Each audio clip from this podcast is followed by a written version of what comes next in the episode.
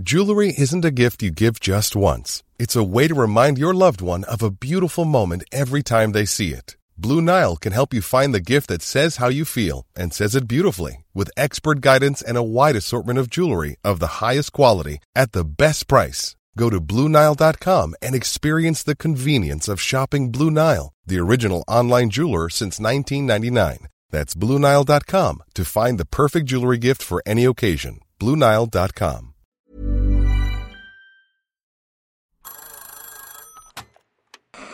Hola. Hola. Hola. Hola, hola. ¿Estás ahí?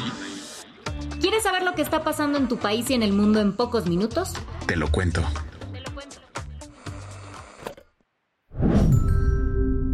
Hoy es martes 19 de septiembre de 2023 y estas son las principales noticias del día.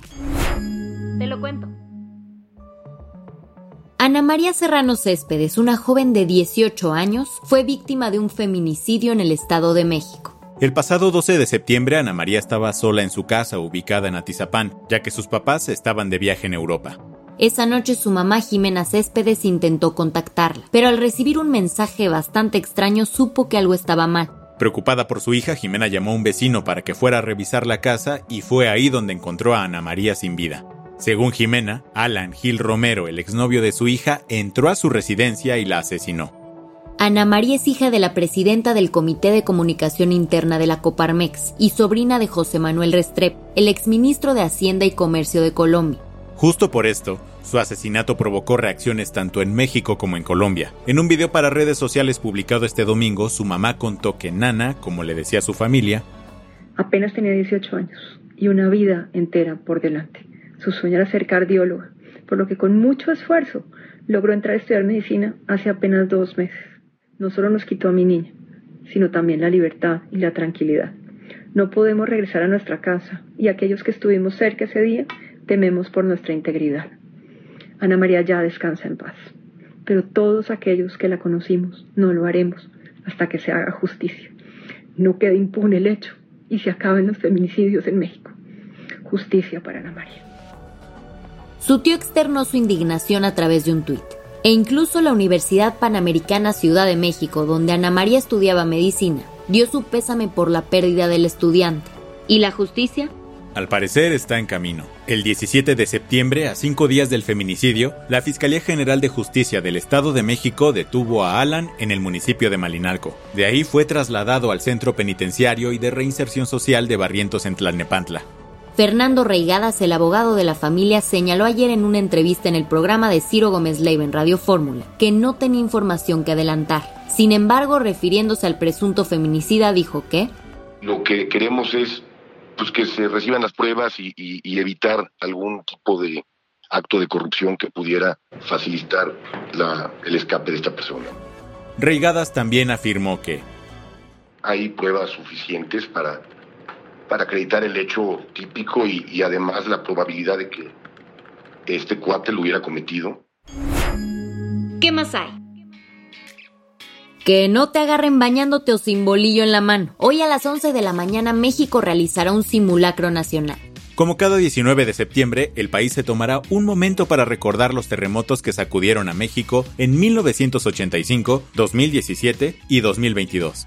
Aunque ojo, este año Protección Civil hará simulacros para cuatro escenarios de emergencia distintos en el país, dos relacionados con sismos y dos con huracanes. Así que deberás realizar aquel que corresponda a tu ubicación. Uno de los escenarios de sismo será en Acapulco, donde se seguirá una simulación ante un terremoto de 8 grados. Otro será en Bavispe, Sonora, ante un terremoto de 7.8 grados. Los escenarios de huracanes serán en la región del Caribe y el Golfo de México, donde se simulará que impacta uno de categoría 3 en Quintana Roo y otro será en el Pacífico con uno categoría 4 con impacto en Baja California Sur. A todo esto cabe recalcar que todavía hay más de 5.000 edificios en reconstrucción tras el sismo de 2017 y que el 32% de los damnificados aún no han podido regresar a sus hogares, según reportó Animal Político con datos de la Comisión para la Reconstrucción de la CDMEX. Las que tienes que saber. Ayer en Xochimilco se armó un mitin en el que Marcelo Ebrard, el exaspirante presidencial de Morena, anunció que creará una nueva asociación civil llamada El Camino de México. Sobre este el ex canciller dejó muy claro que es una asociación civil lo que estamos formando hoy, no es un partido. Aclaro, porque los partidos no se pueden formar ahorita.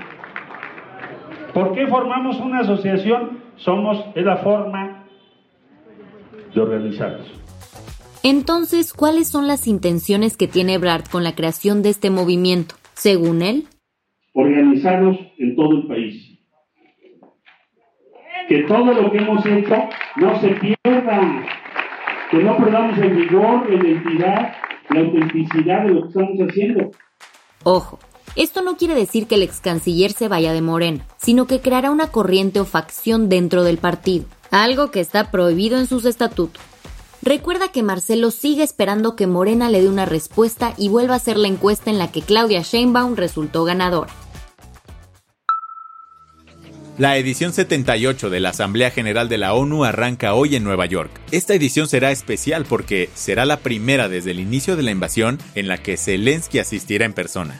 Además, Joe Biden propondrá ampliar los miembros permanentes dentro del Consejo. Esto para contrarrestar el peso de Rusia y China en el grupo, que también está conformado por Reino Unido y Francia.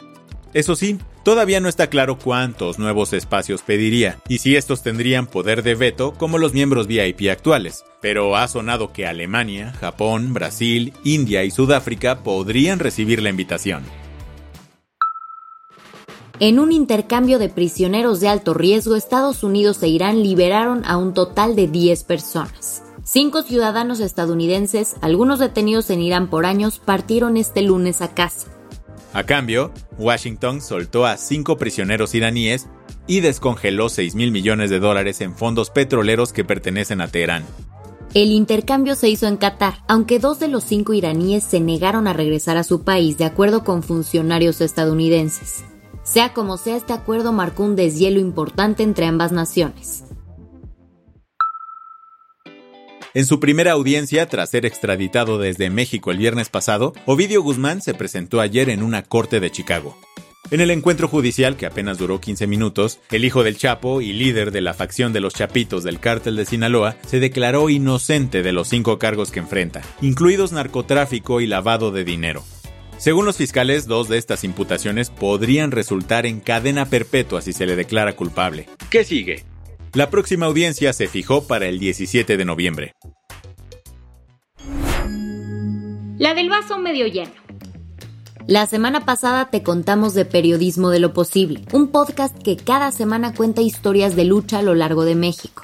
Ayer, como cada lunes, sacaron un nuevo episodio. Esta vez nos cuentan sobre El Ocotenco, una organización comunitaria conformada por mujeres en Zacacuautla, Hidalgo.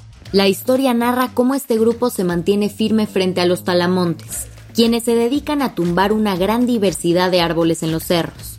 A través de acciones colectivas, estas mujeres defienden sus tierras y bosques de las motosierras y las armas.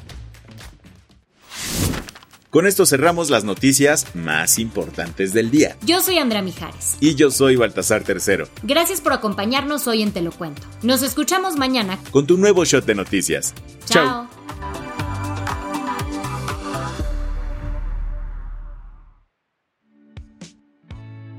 El guion de este episodio estuvo a cargo de Aisha Yanavi y Lucía Corona.